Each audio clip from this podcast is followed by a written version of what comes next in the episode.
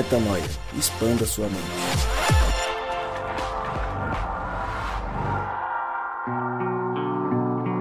Salve, salve, salve! Seja muito bem-vindo a mais um podcast Metanoia. Chegamos ao podcast Metanoia número 236, exatamente 236 podcasts Metanoia, 236 vezes que você escuta a esta pequena pessoa dizer que meu nome é Lucas Vilches e nós estamos juntos nessa caminhada. Lembrando você que toda terça-feira um novo episódio é lançado e você acessa tudo que fazemos lá no nosso site portalmetanoia.com. Mas se você já não acessa muitos sites, está na vida de apps, aplicativos de podcast, você sabe que pode nos encontrar em todos os aplicativos de podcast, no SoundCloud, no aplicativo da Apple, no Spotify, enfim nos procure, nos ache e se inscreva para receber todas as atualizações daquilo que nós fazemos semana após semana. E cá estamos mais uma vez para expandirmos a mente juntos. Juntos e separados, eu diria. Afinal de contas, o Rodrigão está longe de mim, mais uma vez toca música de tristeza.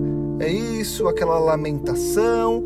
Estou sozinho dessa vez, porque Rodrigo e Mari viajaram para o Piauí e estão em uma missão incrível.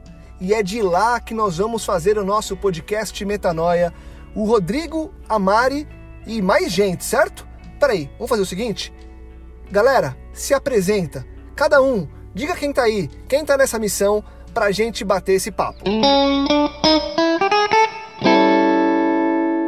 Olá, meu nome é Rodrigo Maciel e nesse lugar as pessoas podendo optar por jantar com qualquer um, optam em jantar com os mais necessitados. Oi, eu sou a Mari.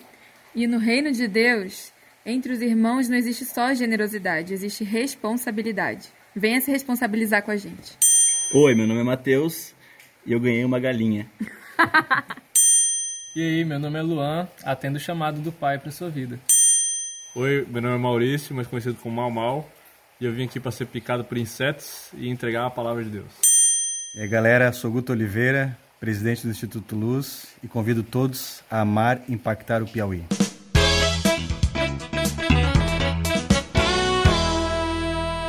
Bom, é isso. Rodrigão está muito bem acompanhado com um time incrível no meio do Piauí, fazendo uma missão e vai trazer para gente as lições que têm surgido nessa missão e o que, que a gente pode tirar de lá para colocar em prática nas nossas vidas. Rodrigão, meu querido, é com você, a bola é tua. Valeu, Lucão. A gente está empolgado aqui porque mais uma vez é, a gente vai gravar um episódio para Metanoia direto do campo missionário aqui. Hoje a gente está especificamente na cidade de Barras, no norte do Piauí, é, dentro de um vilarejo chamado Solidão. A gente está hospedado é, num outro vilarejo chamado Canto Escuro e o lugar onde a gente está trabalhando é Solidão ou Santa Isabel. É, é são os nomes que são conhecidos do pessoal aqui. É uma zona rural e a gente está tá se divertindo bastante aqui enquanto a gente leva o Reino de Deus e sinaliza o Reino de Deus por aqui também. A mesa, como vocês viram, está super bem composta aqui, uma mesa um pouco maior do que o de costume, mas com certeza Deus preparou coisas muito especiais para você que ouve a gente aí do Metanoia e, e para todo mundo que de alguma forma acompanha o nosso trabalho. Eu tô aqui com o Guto e eu queria começar com ele. O Guto é o, o coordenador e principal da Luz. É, ele vai falar um pouquinho sobre é, o que é o trabalho da Luz, que eu acho que faz muito sentido a gente primeiro introduzir é, essa conversa falando sobre é, essa ONG que tem um trabalho tão especial aqui na região do semiárido do Nordeste brasileiro. Guto, conta pra gente aí o que, que é o trabalho da Luz. Primeiro quero dar as boas-vindas a vocês aqui no Piauí. Né? A gente está com esse grupo incrível aqui, trabalhando a reconciliação na comunidade da Solidão, que é uma comunidade que tem um histórico muito complicado. A gente percebeu que para dar sequência aos nossos projetos aqui, a gente precisa, precisava pelo menos, primeiramente, apaziguar isso, né? É melhorar a relação entre eles, porque é, quem conhece as comunidades carentes aí do Piauí, do semiárido, de outras regiões, sabe que eles vivem no modo de sobrevivência. Né? Então é muito fácil eles desarticularem movimentos coletivos, eles se auto-sabotam. Então, por melhor que seja o projeto, se a gente colocar em comunidades que não estão preparadas, não foram preparadas para isso, o trabalho se perde. Então a gente se deu conta de que como estava não dava para seguir, por isso a gente trouxe essa tropa de elite aí para colocar a casa em ordem e a gente poder, poder seguir os trabalhos. O Instituto Luz é um instituto hoje composto de, de 15, é uma equipe de 15 pessoas espalhadas pelo Brasil. É um instituto remoto, uma equipe distribuída. A gente tem no corpo desde biólogos a, a, a designers, jornalistas, uma série de profissionais, é um, é um grupo multidisciplinar, onde a gente tem um propósito bem, bem definido. O propósito do Instituto Luz hoje é dar voz às comunidades do semiárido piauiense, promovendo independência, autonomia e dignidade. E como é que a gente faz isso? É, nós desenvolvemos uma, metodologia de três passos, onde o primeiro passo é o acesso à água, né, que é o problema mais agudo do semiárido. As pessoas não têm água, então nós perfuramos poços, construímos cisternas e algumas outras técnicas que se tem hoje para retenção de água. Numa segunda etapa, o Instituto trabalha com a segurança alimentar, em cima de hortas orgânicas, que podem ser ou familiares ou comunitárias dependendo do grau de maturidade da comunidade, né? Como vem falando hoje, a gente percebe que existem comunidades que se tu colocar hoje um bem coletivo para administrarem, tu vai criar mais problemas do que solução. Então a gente está optando primariamente por fazer esses projetos é, em cada casa, então os nossos voluntários vão de casa em casa, montando os canteiros, semeando, trazendo kits de as ferramentas necessárias e dando acompanhamento mensal através de um agrônomo. Então, o Instituto paga agrônomos locais para fazer o monitoramento, manutenção e a sequência dos trabalhos. Na terceira e última fase, que é a fase mais complexa, a gente trabalha o desenvolvimento econômico das comunidades. A gente analisa que vocação que eles têm para desenvolver algum trabalho de geração de renda, ajuda eles a melhorar processos, busca certificações e ajuda eles a avançar na cadeia buscando posicionamento de mercado. Então a gente queria que com, esse, com esses três passos bem executados, a comunidade ela vai estar pronta para se apropriar né, da, sua, da sua vida, da sua história e tocar a vida aí por, por eles mesmos, sem depender mais de outras ONGs, de igrejas e políticos. Né? A gente quer realmente eles tenham autonomia, independência e liberdade. O Guto, e como foi que vocês escolheram é, essa região? Por que, que vocês escolheram essa região? Como que é, surgiu isso no coração de vocês, assim, a respeito do lugar onde a luz iria atuar? Isso é uma história curiosa, longa e vou tentar resumir bastante aqui. Mas isso nasceu no coração do Robson Fonseca, cantor, que ele viaja ao Brasil há mais de 20 anos, né, com o ministério dele de música.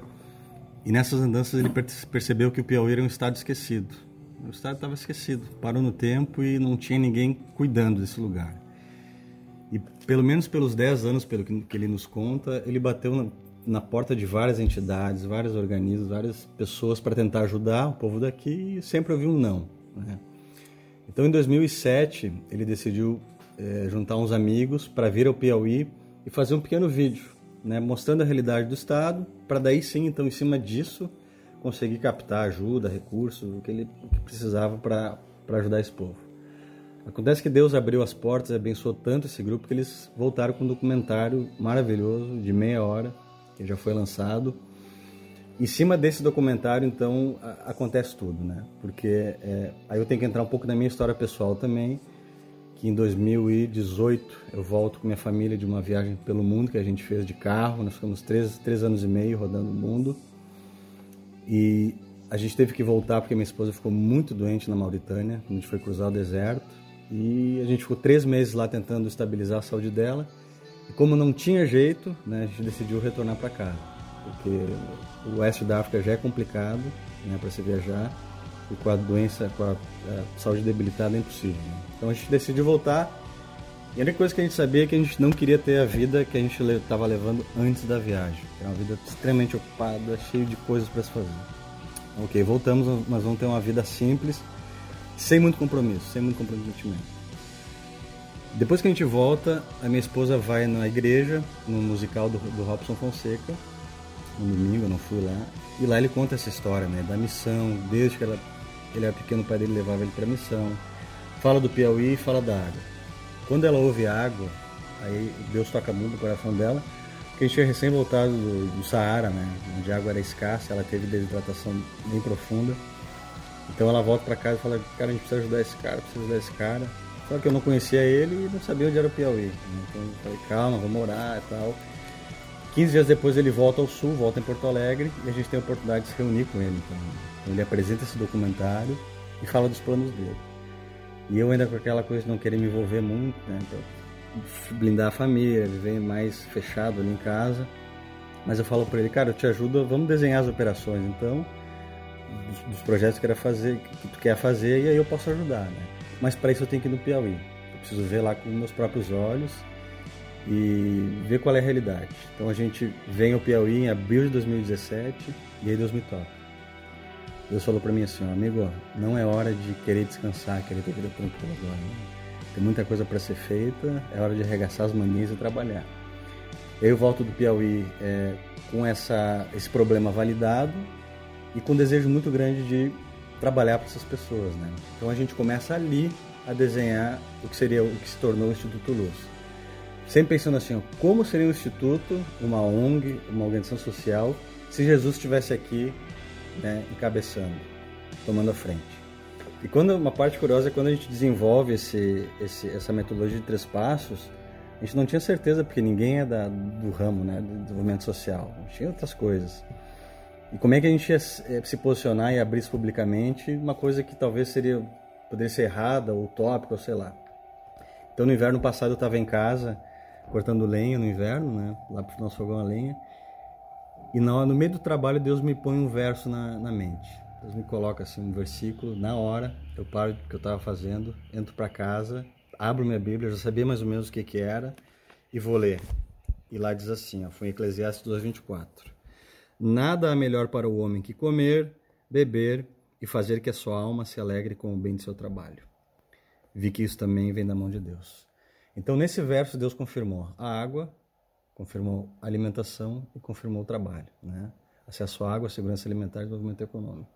Então ali nos deixou bem tranquilo que realmente o que a gente estava fazendo e buscando, né, essa orientação de Deus, ele estava nos ensinando como realizar o trabalho. E aí segue, né, toda a parte formal e os detalhes de como constru construímos o Instituto Luz. Legal, Guto. Só para é, quem está ouvindo a gente entender um pouquinho mais do porquê dessa conexão aqui, né? É, a gente, eu, eu, fiz um trabalho na, de mestrado com alguns amigos e e esses amigos, eles tinham também um outro trabalho de furação de poços aqui no Nordeste. E isso me chamou muita atenção. E aí, quando eu descobri que o Guto fazia esse trabalho, a gente de alguma forma se aproximou é, para a gente tentar é, saber se era possível cooperar com alguma coisa é, no sentido de reconciliação, que é o trabalho da gente. E aí foi quando a gente pôde se encontrar ali com o Guto, a Mari e mais o Matheus, que está aqui na mesa também, Mal Mal. O Luan não estava nesse primeiro momento, o Luan que está aqui com a gente também. Mas naquela primeira reunião a gente sentiu, é, depois de, de acontecer várias coisas é, legais ali de, de compreensão do trabalho da luz e também de alinhamento com o trabalho de reconciliação que a gente costuma fazer aqui entre amigos, a gente decidiu então casar, vamos supor, do, os, os dois trabalhos, né? É, casar as duas vocações, essa vocação mais de desenvolvimento é, da luz, junto com essa vocação nossa desse grupo de reconciliação. E aí a gente teve é, lá na casa da Mari em Curitiba, foi onde a gente decidiu é, encarar esse desafio de vir para o Piauí e então começar é, esse trabalho com o auxílio de, de alguns reconciliadores aí para trabalhar na comunidade. E eu queria perguntar já para Mari a respeito de reconciliação, qual que na sua é, na sua visão, Mari, claro, se você puder é, introduzir falando sobre esse momento de, de Curitiba, mas logo na sequência falar um pouquinho sobre o trabalho de reconciliação, o como o trabalho de reconciliação tem sido útil no trabalho da luz aqui também. Eu vou falar um pouquinho sobre Curitiba, porque eu tenho certeza que tem pessoas que estão ouvindo aqui que estão tendo a primeira, a primeira reação que eu tive quando eu ouvi falar desse trabalho que foi lindo trabalho para mandar dinheiro. Glória a Deus, porque cada um tem o seu chamado, mas eu sou um panda pequeno burguês e para mim não dá. e aí isso faz bastante tempo. E aí o Guto, um dia eu tava em casa, o Guto apareceu na sala, assim, ele começou a testemunhar e aí eu cri. E cri mesmo no sentido de fé, porque no visível de racionalizar eu não não consegui naquele momento, só consegui ter fé e, e na verdade caiu a ficha quando eu já estava aqui. É, e sobre a reconciliação que o, o Rô falou, é, eu, é interessante até falar isso com o Guto aqui na mesa, porque eu acho que ele não tem dimensão do quanto por mais que o propósito seja atender essas comunidades e oferecer tudo isso que ele já disse, o escopo da luz e tal, é, eu realmente fui reconciliada e nós tivemos testemunhos da muito assim substanciais de pessoas da equipe que foram reconciliadas, inclusive com Deus, por intermédio desse trabalho. Porque existem muitos clichês em relação a essa área do Brasil, muitos preconceitos, inclusive. Até preconceitos bem intencionados, assim, de inclusive vitimizar essas pessoas. Só que, para começar o podcast, não me estender muito, eu iria definir que é privilégio para nós levar esse tipo de recurso, esse tipo de conexão mas eu encontrei nessas pessoas uma abundância para receber é, esses recursos. E repetindo, é privilégio nosso entregar muito mais do que lá embaixo, onde no sul eu digo, onde está todo mundo com o coração tão endurecido para receber qualquer coisa. E, e, nesse processo o que mais me marcou foi eu, eu perguntava para todo mundo o que faltava e, eu, e, e muitos respondiam que eles estavam bem, eles estavam felizes e que estar lá sendo servido o principal motivo seria se relacionar com a gente, sabe? Fazer relações de verdade. Eu vejo muito isso na luz e me, e, marco, e me marcou muito. Eu encontro muito mais carência nas grandes metrópoles do que nessas famílias simples que precisam de uma água que é fácil viabilizar com boa vontade, como a do Guto, enquanto lá embaixo o pessoal nem percebe que tem, que tem sede da água da vida, sabe? E essa é bem mais difícil de fazer a pessoa engolir, na verdade. É, em off aqui, né, Mário? Você tinha falado uma coisa que foi bem interessante, né? Do desafio que essas pessoas têm de, de conseguir água, né? A gente pôde ver o valor da água estando aqui, o valor do trabalho da luz também, é, em providenciar um mecanismo de chegar água rápido às casas, né? Porque nem todas têm acesso é, rápido, além das cisternas, né? Ainda tem muitos é, muitas circunstâncias ali que impedem que a água chegue. E enquanto isso, a gente está lá no sul muitas vezes com água em disposição em abundância e a gente pouco bebe água, vamos dizer assim, até para beber. A gente não costuma beber tanto, né? É, o que mostra que às vezes a gente não tem, não dá tanto esse valor para a água e tal. É, eu queria perguntar para o Mal Mal, Mal que está aqui com a gente também, Ô, Mamal, o que que tem, o que que te chamou mais atenção nesse trabalho aqui que a gente está fazendo ao longo desses últimos oito dias, desde que a gente chegou? O que mais tocou teu coração? O que mais fez sentido para você desde que você esteve aqui é, com a gente no, no Piauí, aqui na região de Solidão? Ah, o que mais fez sentido foi olhar que realmente as necessidades deles estão sendo supridas pelo projeto que está sendo feito aqui, da, principalmente da água, deles poderem plantar só que tem também um, um aspecto social que precisa ser trabalhado, que a gente viu a necessidade, né? E que aparentemente na necessidade deles esse é uma cereja do bolo, não é um, um essencial. Mas a gente está vendo que é essencial porque é, é, a maior falta. Deixa eu explicar o que quer dizer isso. É, eles têm falta de relacionamento fácil uns com os outros. E na hora do, do sufoco, Aí eles têm dificuldade de pedir ajuda, dificuldade de contar um com o outro. E até aquela, aquela aquele certo estereótipo do, de pessoa do campo um pouco mais duro, um pouco menos negociável, um pouco menos é, comunicativa, que é o que já é esperado.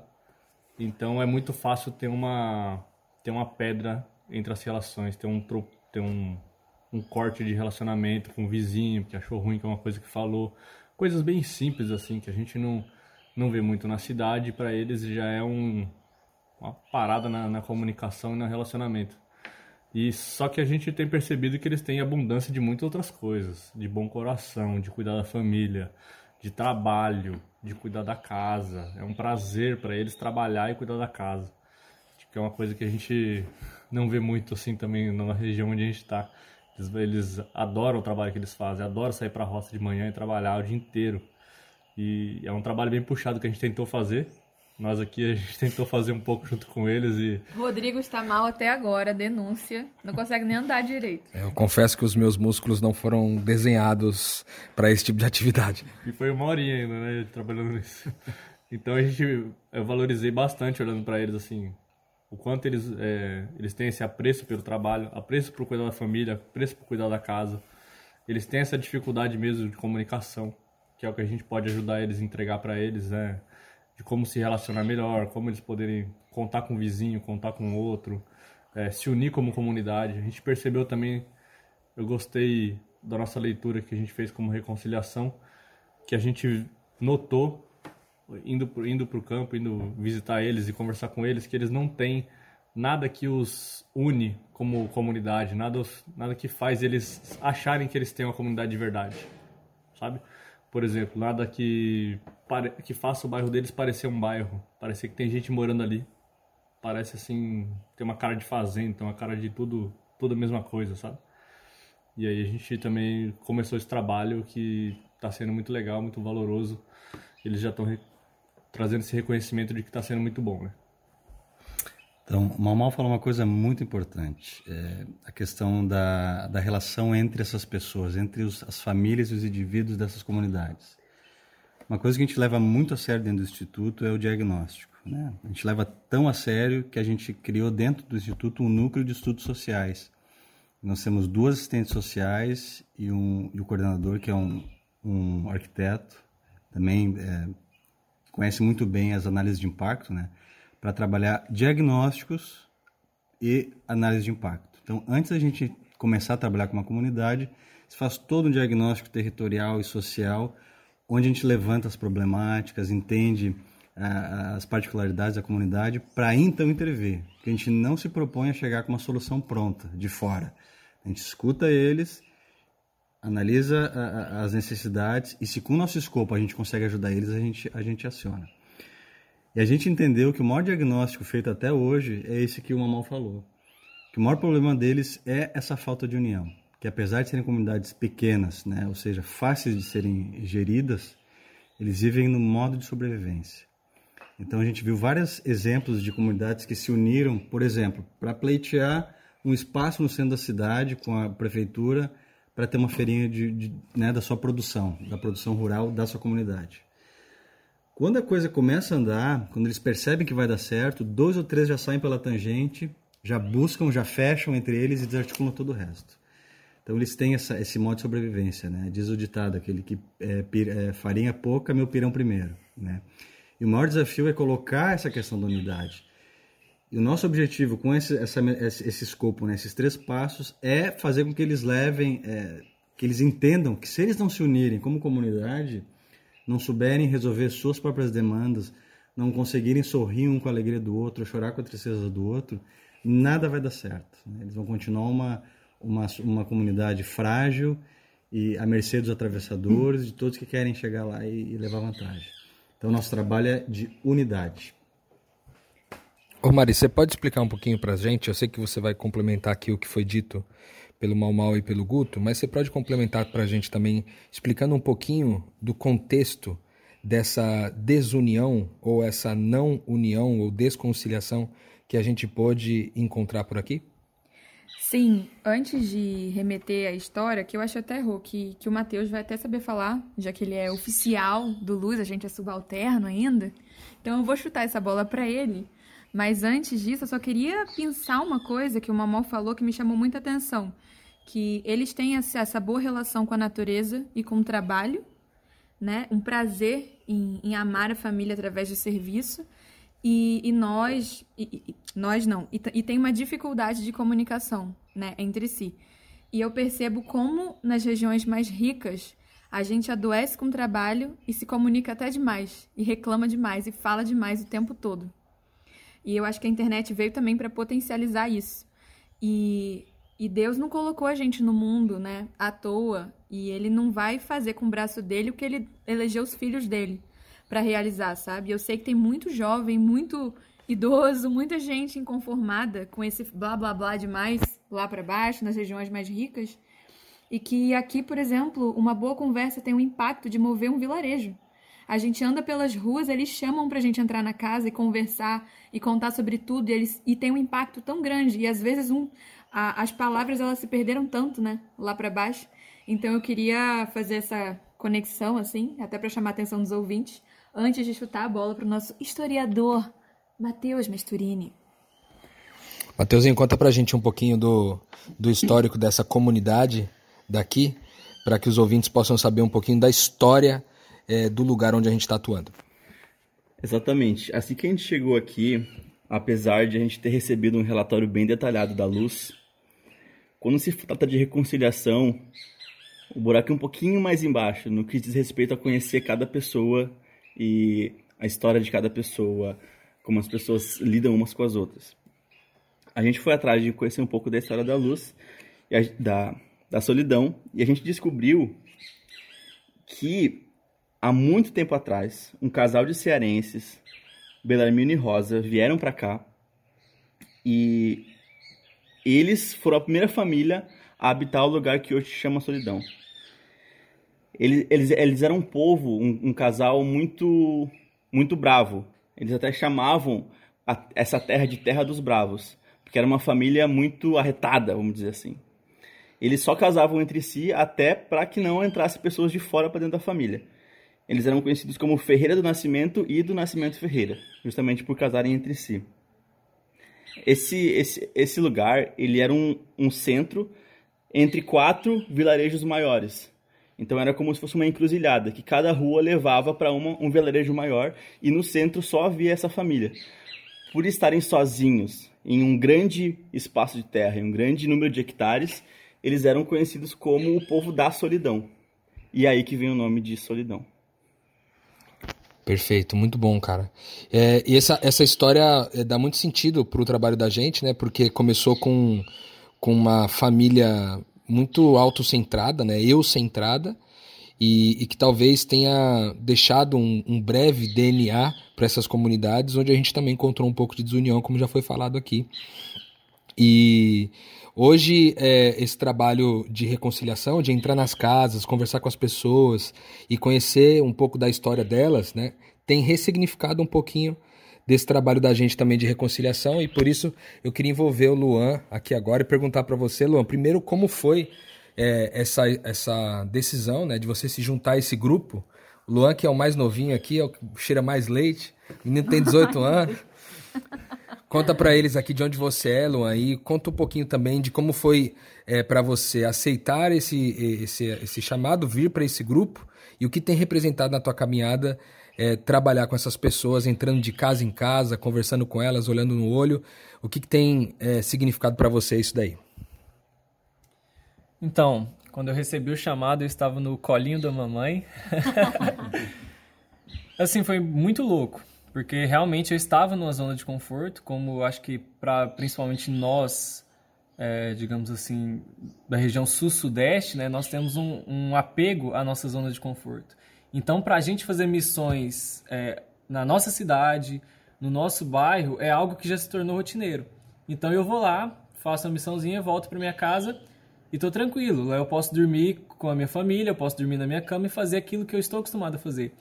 Então, acho que sair dessa zona de conforto e vir, pô, pro Piauí, que é, tipo, longe, 3 horas e 15 de voo, eu que nunca tinha pegado avião na vida, né, que graças a Deus, Deus me fez dormir durante o voo.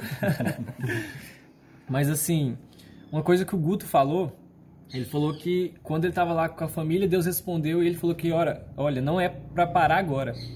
Eu acho que existem esses dois pontos, esses dois extremos. Aqueles que já têm uma família e talvez não quer sabe, continuar, não quer se envolver com a missão por conta de ter sua segurança, de querer ter sua casa, seu trabalho, mas também tem aqueles que, assim como eu, saiu da adolescência agora e tem que conquistar todas essas coisas. Talvez um trabalho, é, é, família e tal. Eu acho que esse desapego e essa mensagem de não é para parar agora, acho que serve para nós também que somos mais jovens. Porque é, não é porque eu tenho que fazer uma faculdade, dizem, né, que temos que fazer na faculdade, que temos que arrumar um emprego e arrumar uma família, isso muitas vezes trava a nossa mente e a gente fica pensando só nisso. E a gente, assim como esse casal cearense que veio aqui e se tornou solidão, a gente foca no eu, no nosso ego. Então sou eu, é a minha família, é o meu emprego, são as minhas coisas e o meu irmão, né, que se lasque. e assim, eu estou muito feliz de estar aqui de ter saído dessa zona de conforto. Foram decisões difíceis, porque eu iria começar a faculdade, só que por priorizar estar aqui, e foi uma decisão difícil, não foi uma decisão fácil, porque o eu fala muito alto, eu escolhi estar é, aqui. E quando eu estava, tipo, faltava uma semana, eu acho, pra gente vir pro Piauí, É, eu tinha feito um concurso da prefeitura, tipo, que é uma coisa ótima, né, para quem tá, tem 18 anos e ser um concursado. E eu tinha passado para a segunda fase do concurso. E aí eu falei.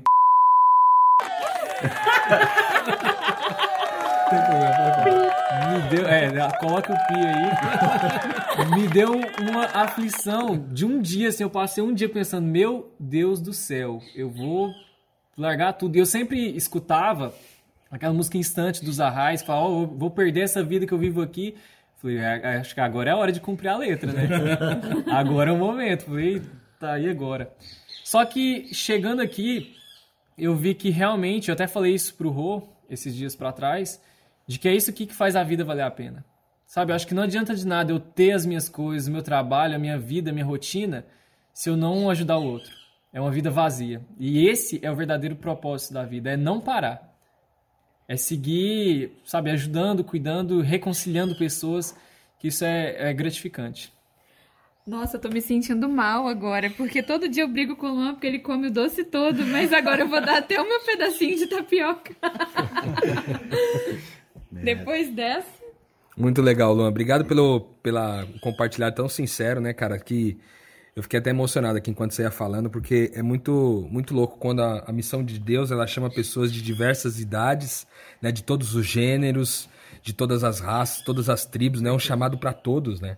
E aqui é todo mundo igual, né? Todos iguais. Nivela todos. Exatamente. A missão nivela todos. Como, como a missão nivela, né? Porque agora tá todo mundo aqui passando o mesmo calor, comendo a mesma comida, passando as mesmas dificuldades. Picado pelos mesmos bichos. Picado pelos mesmos bichos, porque aqui os bichos, bicho pega mesmo. O Rodrigo não sabe se grava ou se luta com as moscas. É, aqui tá, tá um desafio, porque a gente tá gravando no lado externo, aqui da, do lugar onde a gente tá hospedado. E, e é muito desafiador mesmo. Eu queria é, falar um pouquinho sobre o contexto religioso na formação dessa comunidade. A gente, a gente percebe que é uma comunidade majoritariamente crente e ela é dividida entre evangélicos, é, os adventistas e os católicos. E, e, eles têm uma experiência com a religião cristã já há algum tempo, mas também muitas experiências negativas no sentido de de, de controle de comportamento, de tudo aquilo que a religiosidade é, intensifica.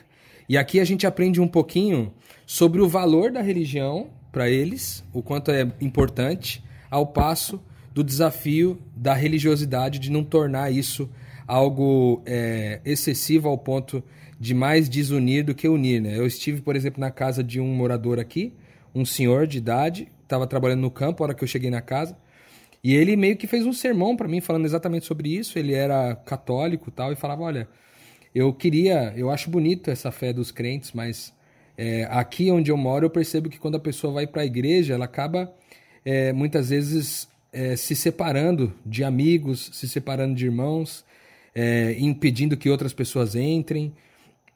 E ao ouvir esse relato né, dele, você percebe que ele tem um entendimento a respeito de quem Deus é, entende Deus como Pai, mas vê um desafio da religiosidade de separação, quando na verdade a religião, né, como a gente já falou muitas vezes, tem a proposta de unir, né, o religar da, da religião ou a reconciliação, que é a, o sentido do nome mais profundo, era para trazer esse, esse contexto de unir essas comunidades, não de separar. Então, como todas as, as, todos os contextos que a gente enfrenta também no sul do país, aqui não é diferente. Tem também essa questão da religião versus religiosidade que a gente encontrou e que são desafios que a gente também utiliza como matéria-prima para poder fazer o trabalho de reconciliação aqui. É, com relação a isso, eu queria é, é, passar a bola para o Mal aqui. Antes até de você falar sobre isso, Mamal, você tinha algo para adicionar no que foi falado? Fica à vontade aí. É, eu queria dar uma, um pouco do aspecto espiritual do, de tudo que a gente está fazendo aqui. E antes disso, é, dá meio que uma, uma visão para quem está de longe, não sabe qual é a sensação de estar tá aqui onde a gente está. Então, tipo, o primeiro dia que a gente foi passando nas casas, a gente foi super bem recebido. As pessoas todas bem humildes, umas morando em casa de barro, né? De pau a pique e tal. É, casas bem humildes e pessoas recebendo a gente muito bem, oferecendo comida, oferecendo café, quer tomar água, quer sentar, senta todo mundo chama, entra e senta. E a gente passou assim ganhando toda essa confiança já logo de cara. E quando a gente também explicou para eles sobre o nosso trabalho de reconciliação. Eles depositaram tanta confiança na gente que eles contaram todos os casos, contaram todas as histórias, foram contando tudo que estava se passando entre eles. Então, é, é, também um caso privilegiado para a gente, um prazer da gente estar aqui recebendo toda essa confiança. Só que, por outro lado, foi bastante desafiador, porque a gente recebeu muitos casos de todo mundo da comunidade, muitas histórias, e a gente falou: a gente não dá conta. Então tem que ser o Espírito para nos revelar o que a gente vai fazer. A gente, orou, a gente se concentrou bastante espiritualmente, o Espírito deu bastante revelação para a gente, para a gente é, bolar algumas ideias, algumas coisas que a gente pudesse impulsionar a unidade da, da comunidade. E aí, se vocês quiserem falar sobre as duas ações que a gente já começou aí, acho que pode ficar à vontade.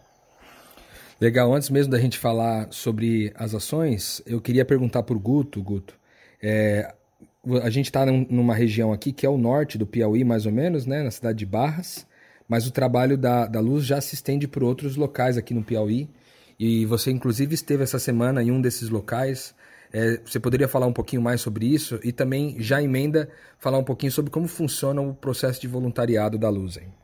Perfeito. É, nós iniciamos um outro campo na região de São Raimundo Nonato, que fica ao sul do estado, no semiárido. Existe uma região lá chamada Corredor Ecológico, que é um corredor de migração de animais entre o Parque Nacional da Serra da Capivara e o Parque Nacional das Confusões, Serra das Confusões. São famílias que no passado foram expulsas de onde é o parque, né, para a formação do parque, e acabaram se colocando numa área de proteção ambiental e hoje eles são um problema, né, ali é, para quem para preservação. Nós iniciamos ano passado um projeto lá com uma comunidade e hoje nós já temos oito comunidades diagnosticadas prontas para receber nossos projetos.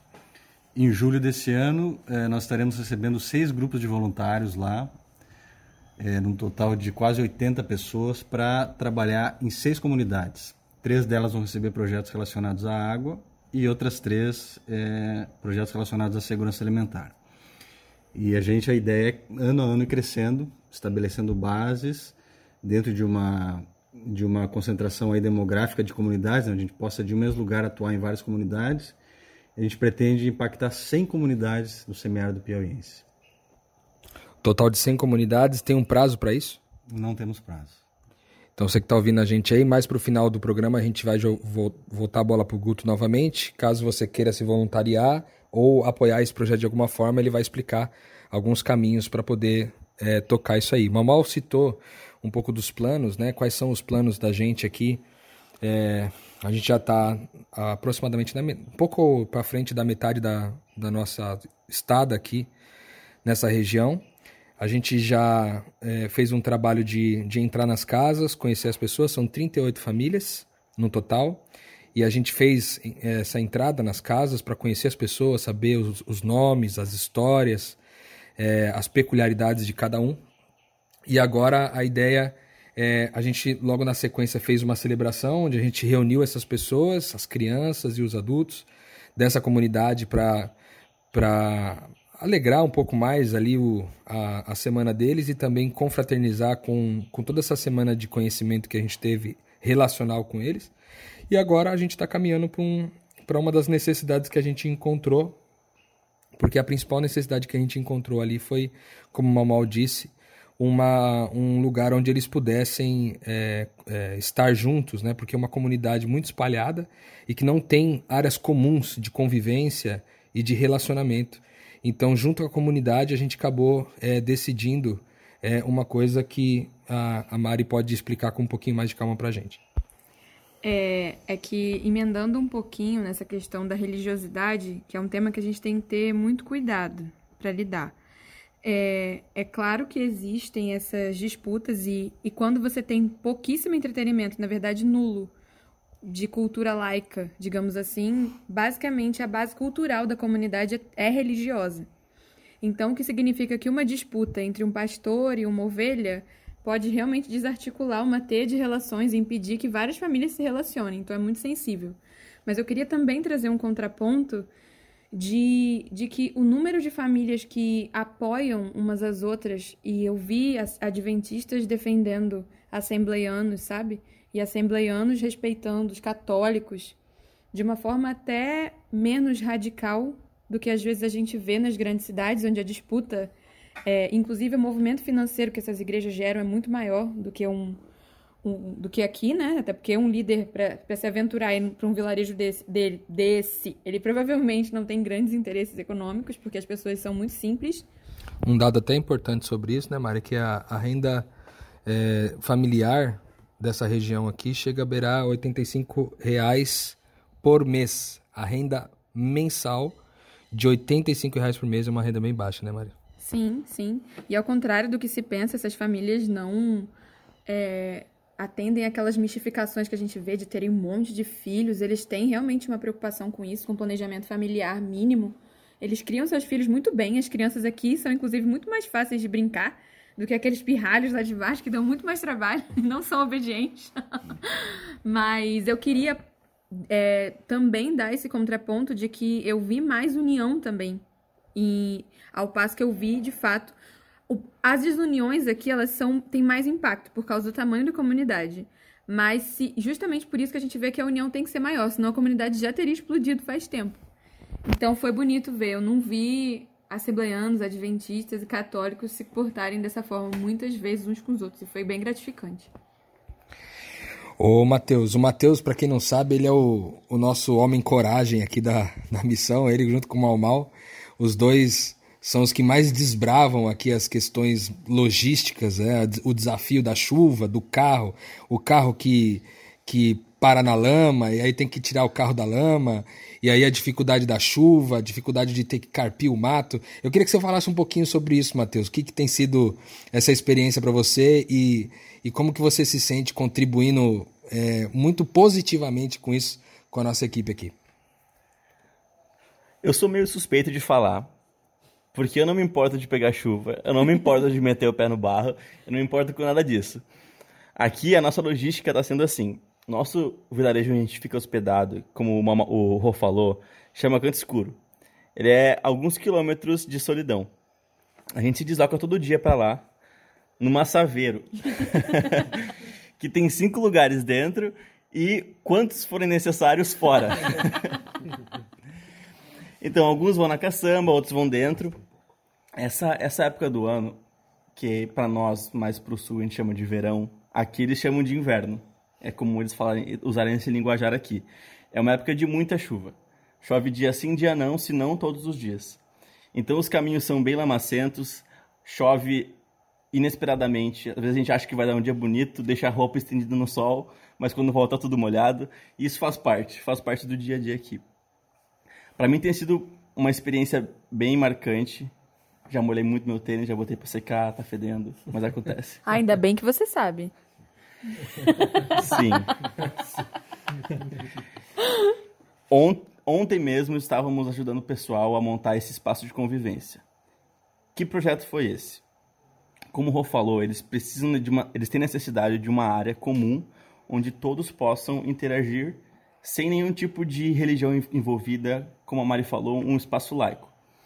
A gente andando pela, pela comunidade percebeu que havia uma área que não estava sendo utilizada e que aparentemente daria uma bela de uma praça. Até então estava com coberta de mato, um mato que tem muito que é muito comum aqui que chama mata pasto. A gente convocou o pessoal da comunidade para que nos ajudasse a limpar é, esse, esse local e transformasse numa praça. Prontamente, ontem pela manhã, vários apareceram para ajudar a gente a limpar aquela área que agora eles estão muito empolgados para em breve ver aquele espaço tornar, se tornar uma praça que vai ser linda para convivência, com balanços para as crianças brincarem, com iluminação assim que chegar a iluminação, com bancos, então vai ficar vai ficar lindo. Muito bom, Mate. É, a gente, é, eu gostaria de já caminhando para o final aqui, é, gostaria que a gente falasse um pouquinho sobre a nossa percepção de felicidade da comunidade, das pessoas da comunidade, a percepção que a gente teve a respeito da felicidade deles, que nos surpreendeu bastante, né? Porque a gente é, a gente vem de um lugar mais urbano, mais entre aspas civilizado, entre aspas mais confortável, e a gente olha para esse contexto aqui e de cara a gente fala, não, mas essas pessoas não têm um monte de coisa. São raras as pessoas que têm um carro, quando, na melhor das hipóteses, eles têm uma moto, a maioria anda ou a pé ou de bike, de bicicleta. É, os lugares, as vendas, são distantes normalmente de, da, da casa deles, eles precisam se deslocar por alguns, alguns às vezes até quilômetros, para poder encontrar uma venda que venda alguma coisa de fato que eles precisem ter em casa e tudo. Então você bate o olho, à primeira vista, o que a gente sente é, nossa, eles não têm um monte de coisas. É, eles estão carentes em um monte de coisa. E quando a gente vai perguntar para eles, é, dentro dessas, dessas conversas que a gente fez nas casas, uma pergunta que era recorrente era sobre o que, que eles sentiam falta na comunidade. E as, e as respostas eram, na grande maioria, eles dizerem, olha, depois que a água chegou, a gente praticamente não sente mais falta de nada, porque a gente tem a água, a gente tem os lugares para plantar agora, né, com todo esse trabalho, esse auxílio que foi dado também pelo Instituto Luz, e, e se a gente tem a terra, a gente tem a água e a gente tem como plantar, é, e a gente tem a família, a gente tem tudo. Né? E algumas vezes a gente perguntou, tem alguma coisa na sua, na, na sua vida que você já teve muita vontade de fazer e que você ainda não fez? A resposta majoritariamente das pessoas era nada. Então, eles se sentem muito contentes e completos com a vida que levam aqui no campo, é, uma vez que eles têm o básico para sobreviver, que é a água, né, o alimento, como o, o, Guto citou aqui, é, parafraseando o texto de Eclesiastes 2, 2 Eclesiastes 2 e 24, que estabelece isso para a gente como de, de, forma mais robusta. Né? Então, é, além de, de eles dizerem isso, né, e esse senso de completude, é, nesse momento, inclusive, dando uma pausa no, no, que nós estamos falando, está começando a chover aqui próximo de onde a gente está gravando o podcast, então talvez você escute um pouco de somzinho de chuva. E é uma coisa meio comum aqui nessa época do ano chover. E eles é, normalmente guardam água em cisternas, né, cisternas que vieram do governo Dilma, e que eles tiveram a oportunidade aqui de utilizar para poder guardar água para algum período depois que choveu. A gente é, percebe, falando, voltando a falar sobre felicidade novamente, a gente percebe essa, essa disposição, essa, esse senso de completude dessas pessoas com relação à vida, né? E, e é sobre isso que eu queria fazer uma rodada com vocês aqui, para vocês é, falarem aquilo que mais marcou vocês em relação a, essas, é, a essa percepção de felicidade da, da comunidade. Eu queria começar com você, Luan. Normalmente a gente baseia muito a nossa felicidade em ter as coisas, em possuir as coisas. Então, como eu falei antes, se a gente possui alguma coisa, se a gente né, tem alguma posse, alguma coisa assim, a gente baseia, então eu tenho uma vida feliz. E às vezes isso gera até uma competição, né? Porque o outro tem mais que eu, então o outro é mais feliz que eu. Só que o que a gente percebeu aqui com as pessoas é que a alegria deles não está em possuir as coisas. Mas a alegria deles, não vou nem falar em ser, mas a alegria deles está em viver. Então, tipo, os caras saem cedo para trabalhar na roça, que é um trabalho pesado, no sol quente do caramba, eles chegam com um sorriso no rosto. E ainda falam, olha, eu tô feliz porque eu tô trabalhando, porque eu tô fazendo alguma coisa. Então, a gente teve, quando a gente foi fazer a visitação nas casas, a gente tem umas perguntas chaves para criar é, relacionamento, intimidade. E uma das perguntas é: se você pudesse é, fazer um jantar, ter um jantar com qualquer pessoa no mundo, alguém que já morreu, alguém que está vivo, e a gente fez uma pergunta dessa para uma mulher, e a minha expectativa, pelo menos, é que ela falasse alguém famoso ou algum antepassado dela, que ela sente saudade. Ela falou: não, eu jantaria com alguém que tem necessidade. Caraca, velho. Eles têm uma renda em média de 85 reais por mês e ela escolheria no mundo inteiro jantar com alguém que tem necessidade, alguém que tem menos que ela. Se isso não é felicidade, eu já não sei mais o que, que é. Bom, eu farei uma lista de coisas que me marcaram aqui, porque são muitas coisas. A simplicidade das crianças, é, o quanto eles valorizam o trabalho. A gente fez uma dinâmica numa confraternização que a gente fez com a comunidade para perguntar o que eles mais gostam de fazer. E a maioria das pessoas falaram é, cuidar da casa, trabalhar na roça. É, várias pessoas fizeram, é, falaram coisas assim, de, de, de, cuidado mesmo. Eles gostam de cuidar, né? Então isso me marcou bastante também. A simplicidade de da facilidade deles se relacionarem, de se reconciliarem, porque depois de, de, de, uma confraternização, depois de alguma coisa, as pessoas que não se falavam começaram a visitar a casa um do outro, foi o caso do seu João e o Antônio Francisco, e não, não se falava direito e depois já estava entrando na casa um do outro, sabe? Foi uma coisa tão simples. E a gente descobriu que eles não tinham tanto essa dureza para se reconciliar, né? Só tinham uma dificuldade de se comunicar, de, de da informação. Isso me marcou demais também. Eu posso estar, estar errado, mas eu começo a achar que felicidade é, deveria ser um princípio, né? Assim como o amor é um princípio e não um sentimento, felicidade também. Que a gente vê pessoas vivendo com em condições que a gente, sabe, não, não primeiro não aceita, né? Como é possível alguém viver nessa, nessa condição? E como foi falado aqui, são pessoas que estão sempre sorrindo, são pessoas que compartilham um pouco que ela tem. Nós, como missionários voluntários, a gente vem e entrega um pouco, um pouco do nosso tempo, do nosso, da nossa renda, um pouquinho. Eles entregam para nós tudo que eles têm, que eles são, né? E vendo esse olhar, esse, essa felicidade genuína no olhar deles, eu paro para pensar se felicidade realmente é um sentimento ou se deve ser um princípio, né? Ou seja, do jeito que eu estou, como eu estou, com o que eu tenho, eu tenho que ser grato e ser feliz. Eu acho que o que mais me marcou foi a fala de uma senhora chamada Sônia, que inclusive lembrei quando o Guto falou que, que eu cheguei lá e eu sabia que eles estavam só com os sacos que eles retiveram da colheita e eles não mediram esforço para me agradar, prepararam um beiju fresquinho, maravilhoso. Mas ela me falou que lá é muito clara a necessidade de fé porque eles se sentem tão pequenos diante da natureza, justamente porque eles têm esse contato. E se a colheita vai ser boa, se não vai ser, se a mãe vai ficar doente, se alguém se machuca, isso interfere diretamente se a família vai passar fome ou não. Então eles dependem de Deus muito mais. De modo que a gente, que às vezes compra carne na prateleira do supermercado e não sabe nem de onde saiu, a gente não tem esse tipo de dependência. E essa ilusão que eu acho que gera essa epidemia de ansiedade e depressão que a gente está assistindo nas grandes cidades. E, e o que me marcou foi esse valor que, dão a, que eles dão à relação. Também porque, na ocasião da, da, da celebração, a, elas vieram falar comigo, os senhores vieram falar e falaram: vocês precisam fazer de novo isso. E aí eu falei: olha, mas eu não sei se vai ter verba para a gente trazer lanche. Aí eles falaram: não, não precisa do lanche, a gente quer ver vocês, não precisa ter nada para comer.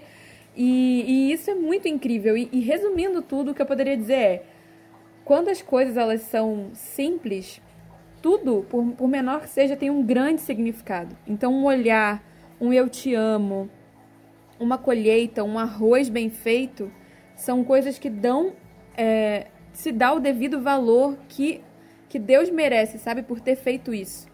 E não essa chuva de carências que às vezes se torna na nossa vida e a gente nem percebe certamente a gente está levando muito mais do que a gente deixou. É, é muito louco isso, porque a gente, na verdade, a gente não trouxe quase nada. Se for ver, a gente é um bando de Zé Ninguém que vem não sei da onde, com quase nada na mão, entregando aquilo que a gente acha que tem. E para eles isso é mais do que suficiente, porque a gente está entregando relação, a gente está entregando aquilo que Deus nos dá em abundância. Para mim, a humildade desse povo é uma coisa assim de tirar o chapéu mesmo. Ver senhorzinhos velhos já, da lida do trabalho, com a gente domingo de manhã, descampando aquele campo, sabe, de joelho na terra. Todo mundo da comunidade, sem nenhum tipo de. Ah, porque. Quem vive na cidade grande e começa a cada. O dinheiro fazer isso com a gente, né? A gente se acha que a gente tem, a gente tem um valor, a gente começa a se dar um valor acima de certas coisas. Ah, eu não, eu, eu, não, eu não vou me submeter a isso, eu não vou botar o joelho no chão, eu pago alguém para fazer isso, eu não preciso fazer isso. Sabe, ali não, não existe isso, sabe? Existe um trabalho a ser feito e ninguém pensou duas vezes em botar o joelho no chão, trazer a sua ferramenta e ajudar a descampar aquele campo. Sabe, é uma, é, é uma humildade que só vem, parece que cada, quando tu começa a acumular posses, acumular bens materiais, tu começa a, a, a subir em cima dessa, desse, dessa pilha de coisas e tu acha que tu, tu, tem uma visão privilegiada, tu acha que tu tem um, um status privilegiado. Só que na verdade essa pilha não serve para nada. Essa pilha é um montouro de, de entulho. E essas pessoas elas percebem que elas não têm nada. E isso traz nelas uma humildade muito grande. E que no final desse nesse dia de domingo, de descampar esse campo, quem saiu com algum benefício ali fomos nós que levamos uma galinha de presente para casa. Um dos moradores. Deu Um deu, e já deu ovo. Um dos moradores, o seu Nelzinho, nos deu, nos presenteou com uma galinha. Isso, isso, nossa, isso me ensina muito. Cara, eu queria é, repassar bem brevemente aqui Mateus 5, do versículo 3 em diante, que fala as características daqueles que são felizes, né? É, felizes são aqueles que são pobres de espírito, porque deles é o reino. Felizes são os que choram, felizes são os humildes, felizes são os que têm fome. Felizes são os misericordiosos, os puros de coração, os pacificadores, aqueles que são perseguidos. Felizes são todos esses. Eu acho que essa lista de qualidades que é citada aqui em Mateus 5, a gente pode encontrar de forma muito intensa nessa comunidade. Isso talvez revele um pouco do que é a felicidade, que transcende, é, inclusive, a falta de água, inclusive a falta de alimento, inclusive os elementos básicos da sobrevivência, e que deixa para nós um ensino muito importante, que é, eu acho que eles deixam para a gente do Sudeste uma herança de fé, como disse a Mari, sabe?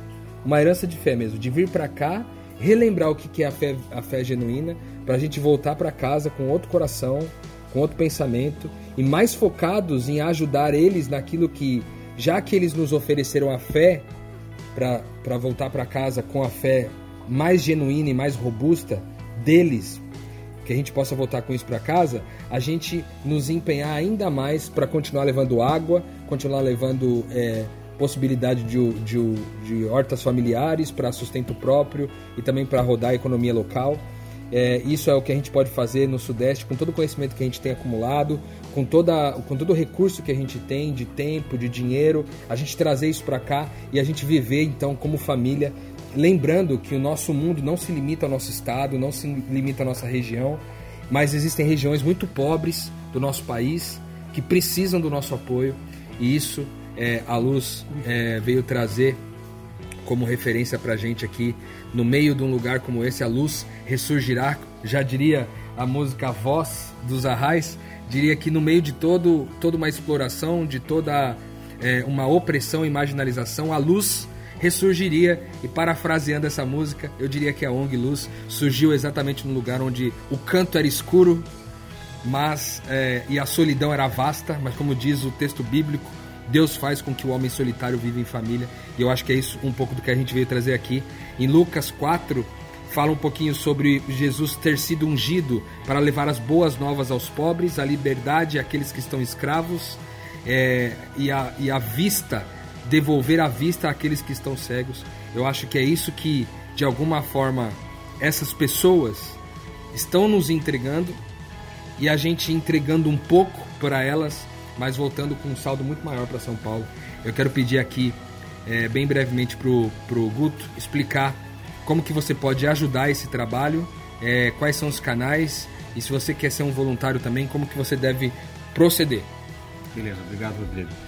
Então, Instituto Luz, nós temos um, uma, um trabalho é, a médio e longo prazo com cada comunidade dessa que a gente inicia uma intervenção e nós não somos um instituto de missões, nós somos, nos consideramos um instituto de impacto e adoção comunitária. E o voluntariado, a missão é parte fundamental nesse processo. Então o instituto faz diagnóstico, elabora projetos, busca os grupos de voluntários para aplicação dos projetos, depois que os grupos saem, nós seguimos com todo o monitoramento, manutenção e apropriação da tecnologia para as comunidades.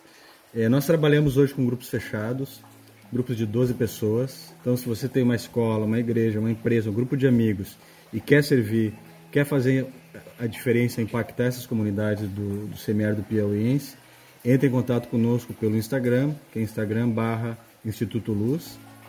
A gente pode ajudar a organizar o grupo. E nós também temos uma campanha muito importante de financiamento coletivo recorrente através do Apoia-se. É apoia.se barra luz. Nós precisamos chegar ao valor de 10 mil reais por mês, que esse valor é para é, ajudar a bancar as nossas operações. Temos inúmeras viagens, pagamento de vários técnicos e consultores, que por enquanto ainda sai do nosso bolso. Esse é o nosso ministério, nosso ministério pessoal. a gente precisa tornar o Instituto sustentável e a gente precisa de muita ajuda nessa campanha. Da Apoia-se barra Luz.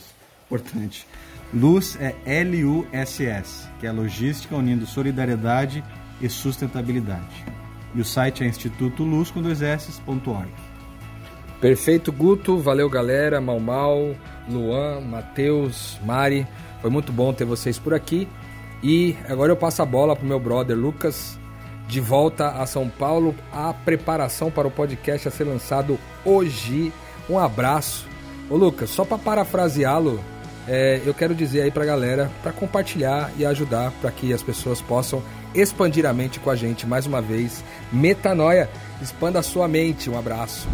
Espetacular, Rodrigão.